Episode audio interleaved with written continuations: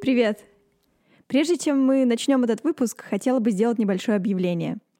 Первый сезон подкаста «А меня возьмут» подходит к концу. В этом сезоне еще будет пара выпусков, в том числе и новогодний выпуск, чтобы 31 числа стало чуть больше новогоднего настроения и веры в чудеса.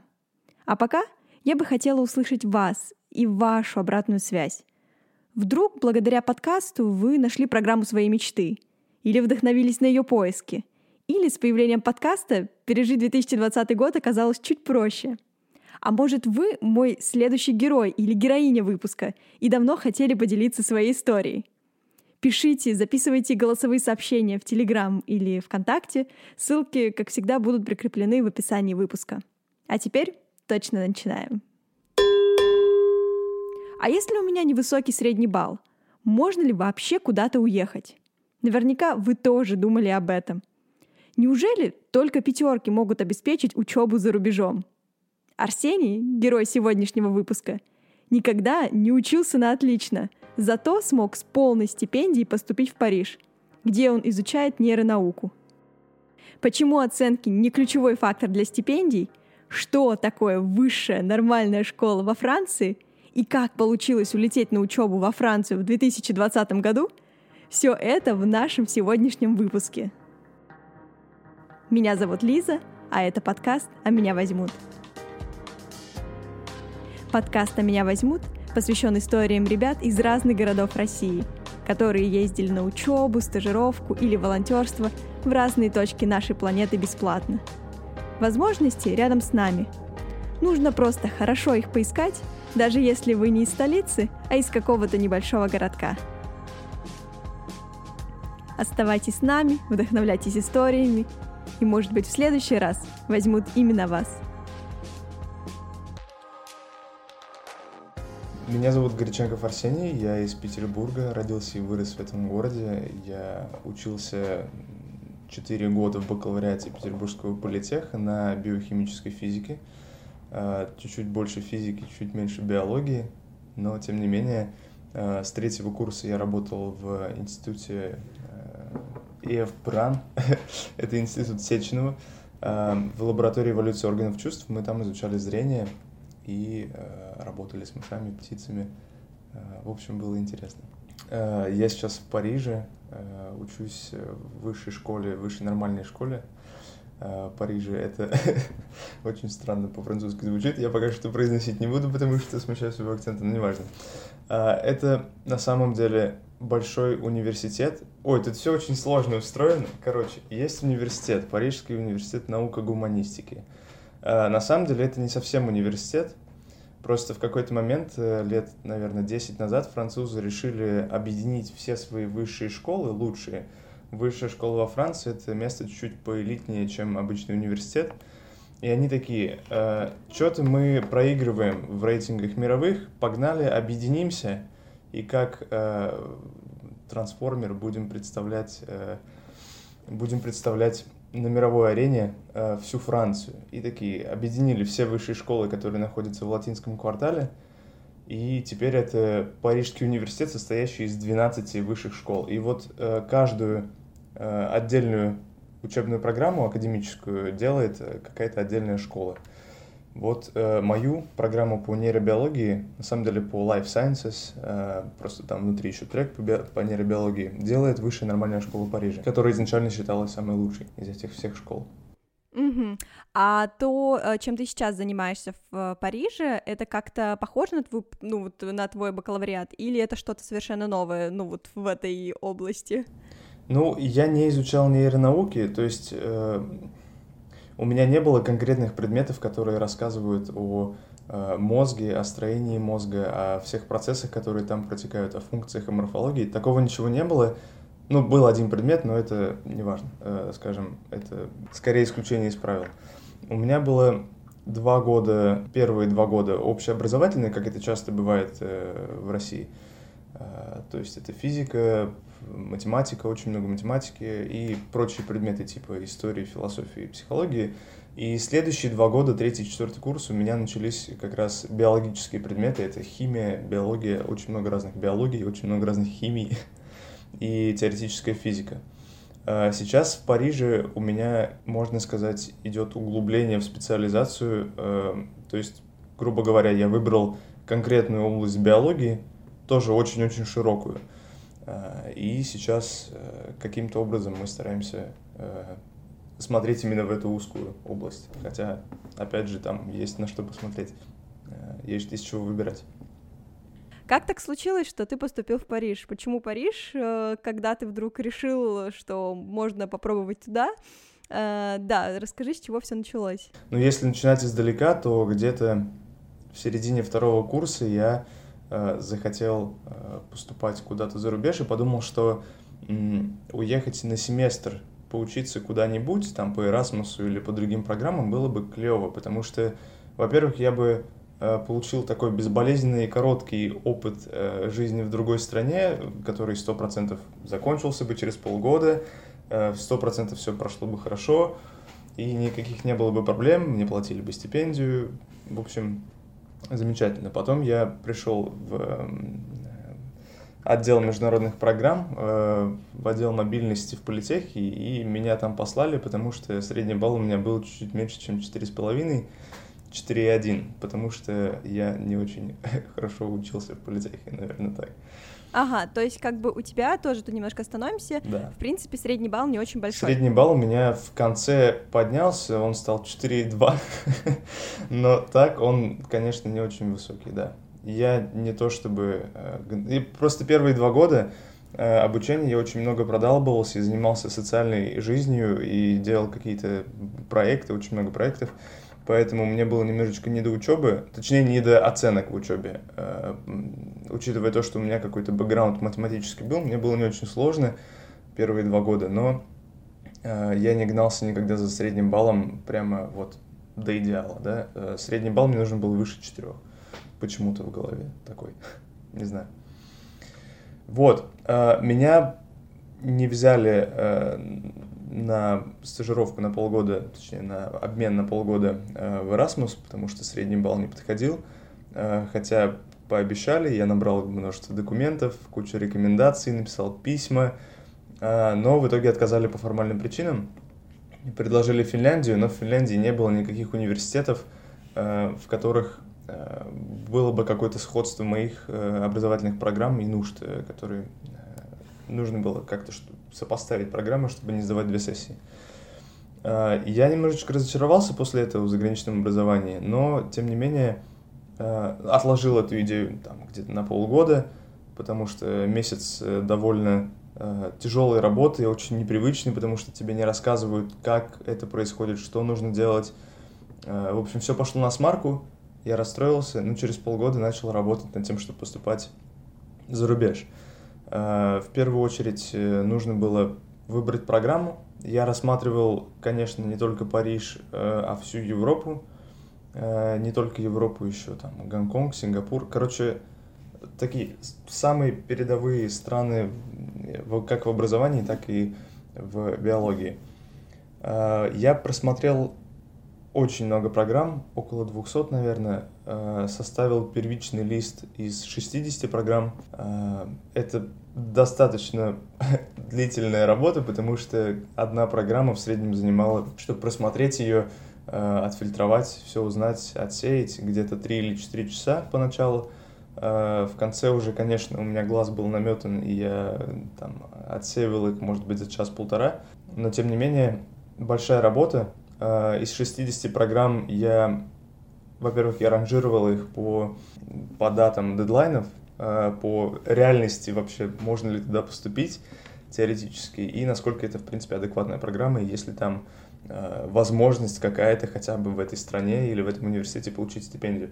И в итоге, забегая немножко вперед, где-то к февралю или к марту у меня осталось 7 вариантов, наверное, или 6 вариантов. 4 в Германии, 2 во Франции и один запасной в России. По, с некоторыми программами не получилось, потому что там были какие-то проблемы либо с документами, вот одна программа отсеялась, а, две другие в Германии меня никуда не взяли, а, потому что, наверное, потому что там не было очного отбора и не было собеседований, а, и в итоге меня отсеивали по каким-то формальным признакам, типа тот же средний балл. Взяли в оба университета во Франции.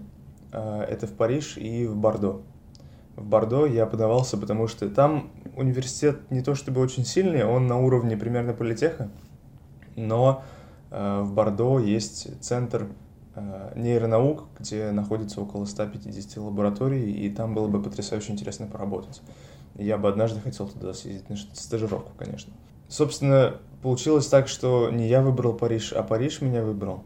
Эм, и там еще все срослось со стипендией, это уже, наверное, другой вопрос будет. Но, тем не менее, если очень вкратце, то путь какой-то вот такой. Сколько ты вообще потратил времени на то, чтобы из э, там 100 потом выбрать еще сколько-то, сделать, не знаю, финалистов, полуфиналистов и потом самые-самые топовые школы, которые тебе подходят? Да очень много, на самом деле, ну, месяцев, наверное, 6-7 я почти ежедневно сидел за компом и выбирал эти программы. Ну, просто тут плохую шутку сыграл мой перфекционизм, потому что я не могу просто взять и такой, ну, наверное, я уже все посмотрел, э, вот мне вот эти варианты нравятся, больше ничего другого не найду. Я смотрел до тех пор, пока не понимал, что все, в этой стране больше ничего нету. Я, я, я просмотрел все. Вариантов никаких. Мне, мне кажется, терпения не хватило бы просто настолько. Но я и не перфекционист, у меня как бы все это э, так. А, да, а как получилось со стипендией? Что это за стипендия? Это именно от университета или какая-то государственная, которая именно выделяет правительство Франции? Как так случилось? Честно говоря, я не разобрался, потому что во Франции тут очень сложно. Возможно, это, уни... это стипендия действительно государственная, но, по-моему, это стипендия просто какого-то фонда, он называется Q-Life. Э, это стипендия, которая привязана к моей программе. То есть все вот это шло в связке. Э, проблема с Бордо, например, была в том, что стипендий там нету, и мне нужно было выиграть стипендию французского правительства в России. Но я ее проиграл. И после этого я немножко разочаровался тоже в апреле, потому что это был единственный реальный вариант. Мне казалось, что я смогу выиграть стипендию и поступлю в Бордо. В итоге одно из этих э, одна из этих переменных не сработала.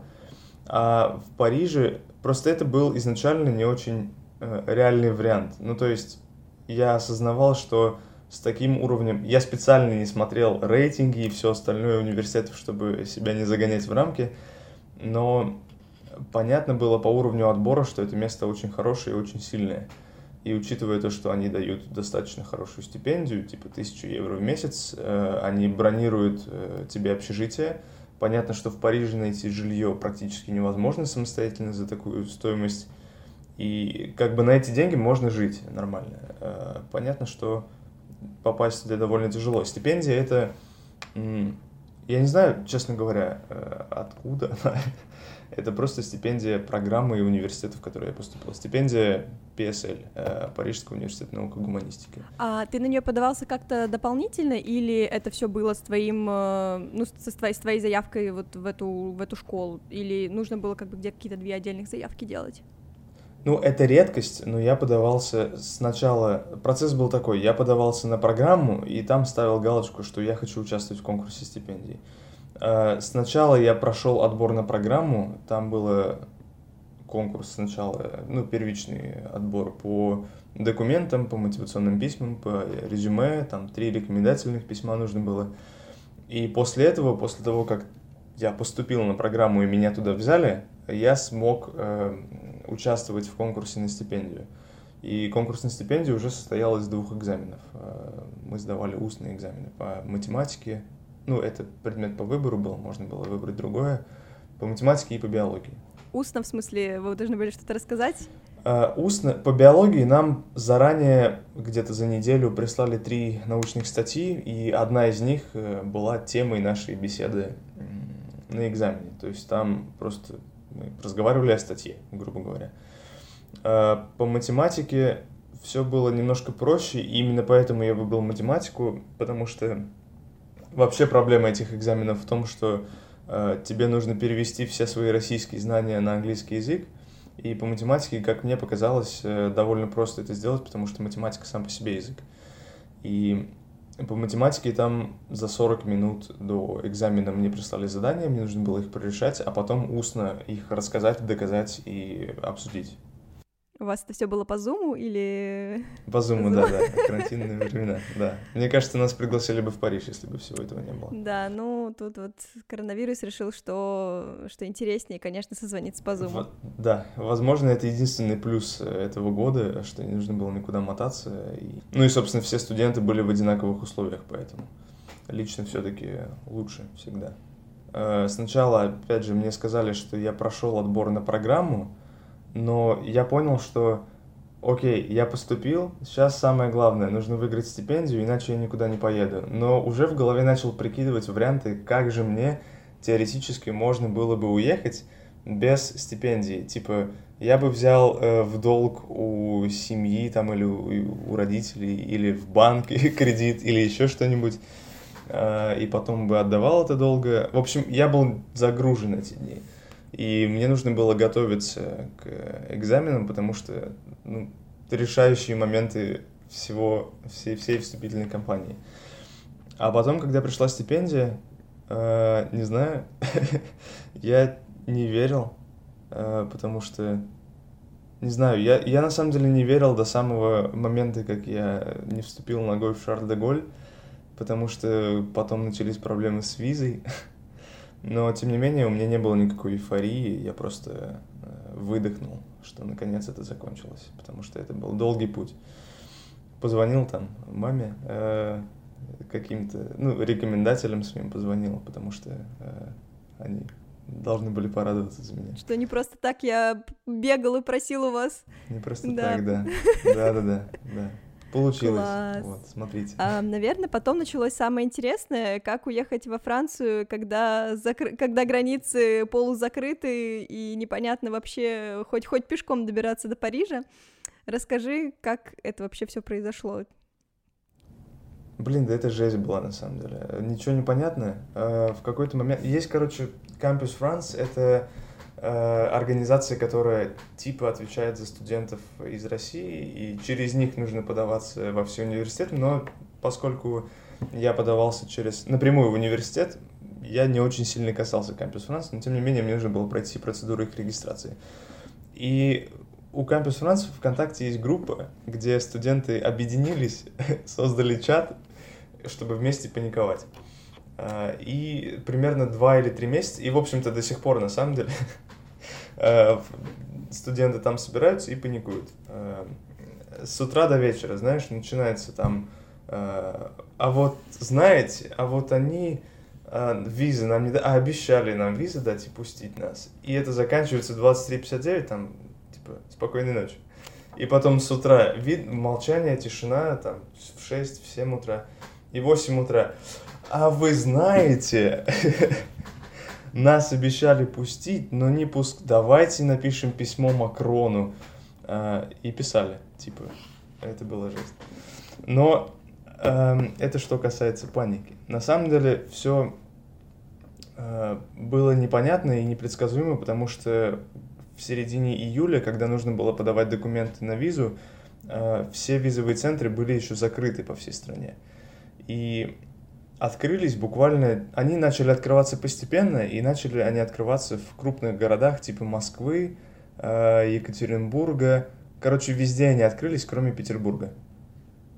Э, поэтому я подождал где-то до 25-х, может быть, чисел июля и поехал в Москву, э, чтобы подавать на визу, потому что заранее еще нужно записываться на прием, и обычно эти слоты времени пропадали вот моментально.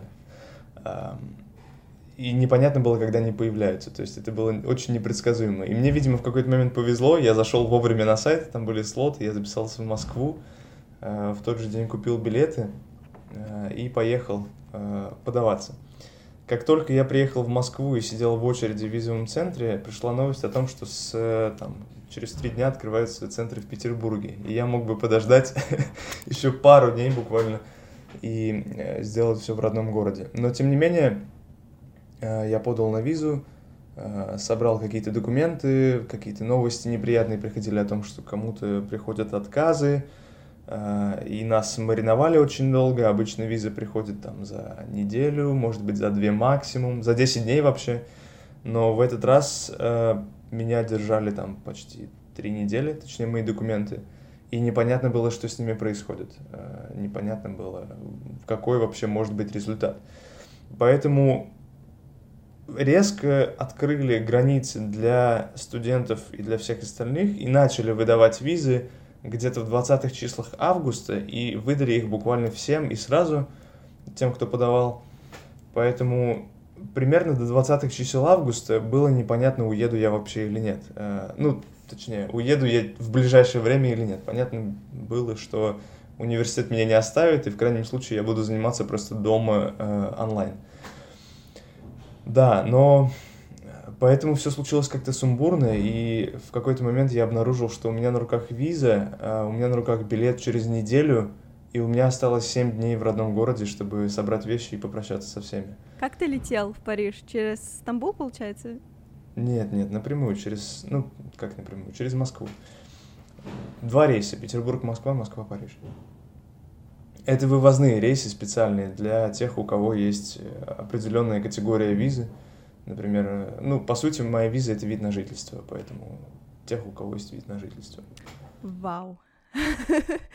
Как ты себя чувствовал, когда ты приехал в Париж? Вот, когда у вас самолет приземлился, ты вышел в аэропорт, вышел, не знаю, уже, uh, уже на улицу Парижа. Вот, вот что, что ты чувствовал? Какие у тебя были мысли? Прикольно в Париже. Наконец-то. Да никаких, на самом деле, особенно чувств и мыслей мне не было, потому что я такой человек, который э, не очень, наверное, радуется успехам. Потому что э, я знаю, что вот еще шажок, еще что-то мне нужно сделать, и после этого можно будет порадоваться. Потом наступает этот шажок, я делаю, потом думаю, блин, ну сейчас пока не время радоваться, нужно что-то еще сделать.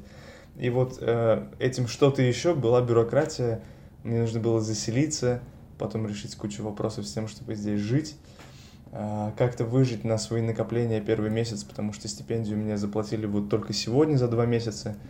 А, поэтому, да, все это время я как-то загружен был тем, что у меня сейчас еще и учеба начнется, и нужно параллельно делать.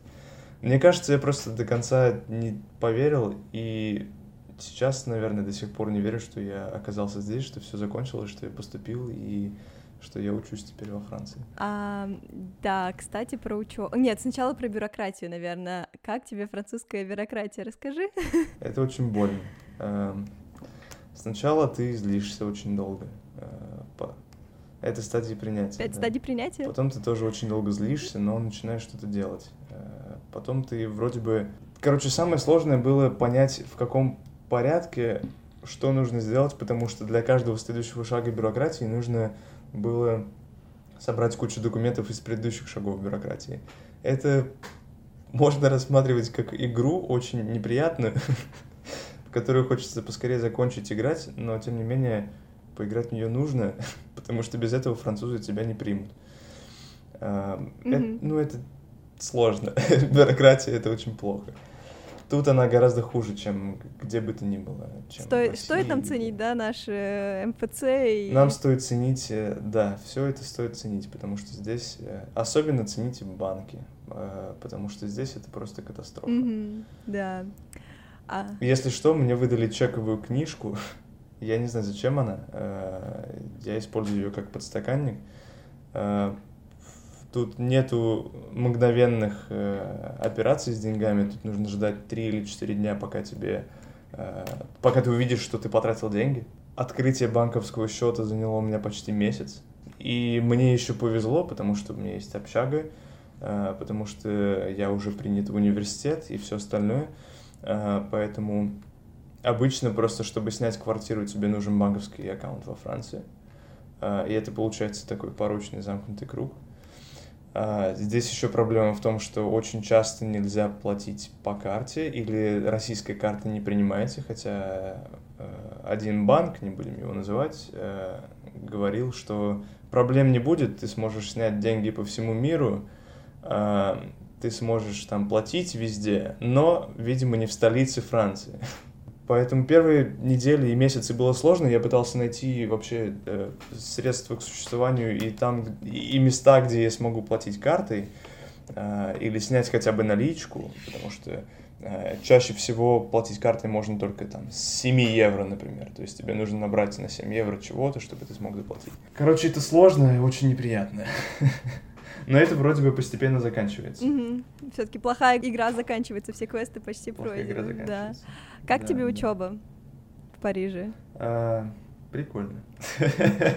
Очень необычно, потому что я учусь в группе, где почти все французы, и только одна девочка делает PhD, и она из Польши. Это очень странно. А, французы просто проходят через какое-то адское рубилово, чтобы попасть сюда. Поскольку это лучшая школа Франции, сюда отбор просто ужас. А для французов он еще хуже, чем для всех остальных, потому что после школы они проходят два года а, классов подготовки, называется припа, и после этого они сдают экзамен. Экзамен тоже дикий, потому что вроде бы Сартер или кто-то еще, а, или Фуко поступил со второго раза. Это было смешно. И сюда отбор где-то, наверное, на 20 мест 4000 человек. То есть это просто мясорубка какая-то. И ребята поступают, и они звезды своей страны, они звезды своей системы образования, они очень умные. Я чувствовал себя тупым поленом, если честно, первые недели, потому что какие-то вещи, которые я не понимал, они схватывали быстро, они задавали умные вопросы, то есть видно было, что они как-то в курсе того, что происходит. И было сложно с ними, но тем не менее сейчас потихонечку уже все налаживается.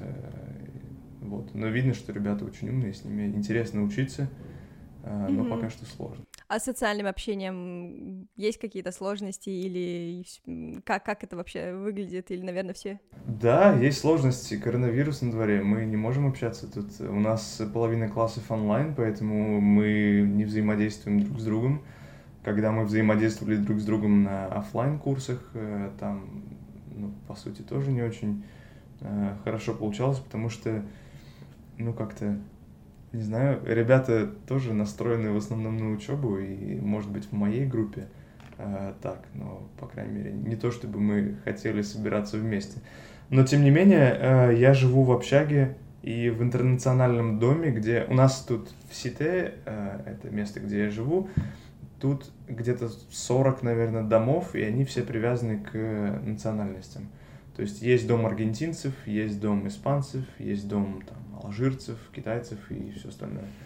А, но дома русских нет, поэтому нас селят в э, интернациональный дом, э, куда также селят некоторых э, иностранцев, у тех, у кого есть дома, но почему-то они там не живут.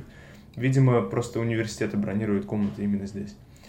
И поэтому у нас складывается хорошая тусовка здесь, все из разных стран, все очень интересные, потому что интересно узнавать культурный бэкграунд человека, потому что он совершенно другой, отличный от нашего. На этом фоне, конечно, могут возникнуть сложности, потому что их культурный бэкграунд отличен от нашего, но чаще всего это интересно. Прикольно. А сколько тебе учиться, и думал ли ты уже о каких-то планах на будущее? Знаю, это сложный вопрос, особенно когда на самом деле коронавирус на дворе, но вот в общих красках, если захочется чем-то поделиться. Ну, на самом деле коронавирус меня не очень беспокоит почему-то в, в плане карьеры будущей. Я думаю, что все это когда-нибудь закончится и все будет хорошо. А, да, я... Ну, во-первых, мне учиться два года здесь, это магистратура. Потом, что будет, не знаю, есть два варианта глобальные. Либо начать делать PhD, либо уйти в индустрию. И то, и то довольно интересно. Э, но нужно поразмышлять и подумать, как работает наука на самом деле в Европе. Потому что, наверное, это хороший срез э, настоящей науки, того, что делают люди и какой наука должна быть. Конечно, все это зависит от лаборатории и места, куда я попаду, но мне хочется верить, что у меня есть возможности попасть в какое-то срезовое хорошее место. Я хочу посмотреть э, эти два года на науку и понять, интересна мне академия или нет. После этого принять решение оставаться в ней хотя бы на несколько следующих ступеней или уходить в индустрию сразу же. Я все-таки пока что склоняюсь, что, наверное, буду где-то делать PhD, потом уже уходить в индустрию, но мы посмотрим. По поводу страны, возвращаться в Россию или оставаться здесь, я тоже не знаю. Тоже посмотрим. Я очень сильно всем сердцем люблю Петербург, и для меня это родное место, родные люди, и вся жизнь родная там, поэтому я бы очень хотел жить в Петербурге, но насчет карьеры будем смотреть. Во Франции пока что тоже прикольно. Не знаю, это сложный вопрос, действительно. Буду смотреть через два года. Супер, посмотрим. Мой любимый вопрос — это какая-то рекомендация книги, подкаста, хоть чего-то. Наверное, тебя было бы интересно, конечно, спросить про что-то, я не знаю, биология слэш физика. В общем, я хочу немножко прокачаться вот в вашей области. С чего мне начать? Чтобы мне, был, чтобы мне прочитать такого, чтобы мне это понравилось? Оливер Сакс — человек, который принял жену за шляпу. Почему? А, потому что это кру... книга интересная. книга крутая. Она... Оливер Сакс — это невролог. Он, кстати, не так давно, пару лет назад, наверное, умер. А, он... Э, это невролог, который описывал истории своих пациентов. А, пациентов с расстройствами, а, с какими-то патологиями мозга, а, у которых э, довольно интересные ситуации случались. Например, собственно, человек, который принял жизнь за шляпу, это человек, у которого а, произошла поломка а, в, по-моему, зрительной коре, если я не путаю, и у него началась зрительная агнозия, про, пропагнозия, по-моему, ну не помню, в общем, неважно. Он э, мог различать предметы в целом, э, то есть, например, он видел руку и мог ее описать, что это пять э, каких-то э, продолговатых предметов, но он не видел, совершенно не мог сложить это в общую картину и понять, что перед тобой рука. Э, и это был профессор музыки, и он начал жить и замещать восприятие мира с помощью э, своих музыкальных способностей. То есть он, э, очевидно, он не мог сам завязать шнурки, он не мог сам есть, он потерял какую-либо способность э, э, как-то объектизировать предметы вокруг него. Но он смог выучить какие-то паттерны своей жизни благодаря тому, что использовал музыку во время того, как он это делал. Он напевал себе какую-то песню, и он как-то погружался в состояние, когда мог вспоминать и как-то без каких-либо проблем выполнять бытовые базовые вещи. И Оливер Сакс рассказывает э, э, об очень интересных ситуациях. Это какой-то философский, физиологический опус э, жизни человека, потому что он э, рассматривает эти болезни не только со стороны патологии и физиологии, анатомии человека, но и с точки зрения личности и э, психологических особенностей э, сознания человека. В общем, это очень занимательная книга, она с минимальным вкраплением биологии, просто чтобы объяснять, что происходит на базовом уровне, но это действительно на базовом уровне. Я читал ее, наверное, в классе в одиннадцатом или на первом курсе, и это та книга, которая помогла мне определиться с тем, что я хочу заниматься нейронаукой, и что это круто и интересно. И таких историй там очень много, Супер. они потрясающие. Спасибо большое, класс. Что бы ты мог посоветовать сейчас ребятам, которые находятся в поиске той самой магистратуры, может, которые тоже думают про Францию, про Париж, или не только про Париж, что бы ты вот от себя мог бы им пожелать, сказать? А, не знаю, это очень нудный процесс готовиться к магистратуре, поэтому просто не теряйте надежды. Если не получится в этом году, получится в следующем. А, просто нужно очень много работать, чтобы это произошло. Никакого чуда, никаких э, волшебных средств, чтобы поступить, не существует, и те, кто говорят вам об этом, врут. Просто нужно очень много работать как над собой, так и над тем, э, чтобы совершить, совершить свою мечту. Просто продолжайте фигачить, и все однажды получится. И не расстраивайтесь, когда неудачи приходят, потому что неудачи приходят. Их очень много, э, и они случаются. Но все в конечном итоге, видимо, складывается к лучшему.